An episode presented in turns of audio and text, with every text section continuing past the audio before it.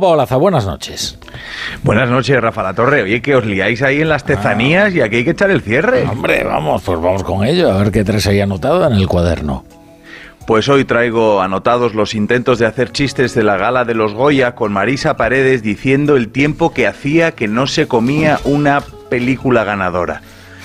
Intento escribir de estas cosas y la verdad es que solo se me aparece lo del muelle de Barbate la lancha pequeña pasada por la quilla, la goma gigante viniéndose, la furia de las hélices cuando la saca uno del agua en marcha, los gritos desde la orilla, mátalos, jaleaban y los mataron. Por aquí vienen los contextualizadores, hagan sitio. No, mira, es que esto viene de largo, que si esto, lo otro, la proporcionalidad. Porque en este país tiene que cobrar el poli. Y si tiene que morir alguien, tiene que ser el poli, si no, no es proporcional. Si los muertos hubieran sido los narcos, Miguel Ángel y David serían ahora mismo dos asesinos matones. El ministro del Interior dijo que la operación había sido impecable, con una lanchita de buceo contra una Moby Dick negra de mil caballos, las patrulleras rotas, la unidad antinarco desmantelada.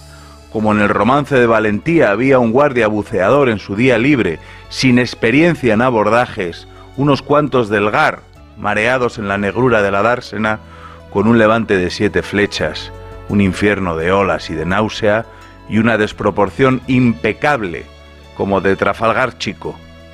Luego a la tragedia le pones el smoking de los Goya, el cachondeíto y el romance de Doña Inés, y te queda esta españita boba medio tonta que somos de todas las reivindicaciones del se acabó, el Me Too, la actriz obrera, la mujer en los rodajes, el presupuesto de las películas, las subvenciones, lo de Vox y Palestina, a nadie se le ocurrieron los dos guardias, sus viudas ni sus huérfanos, porque no les parecieron importantes.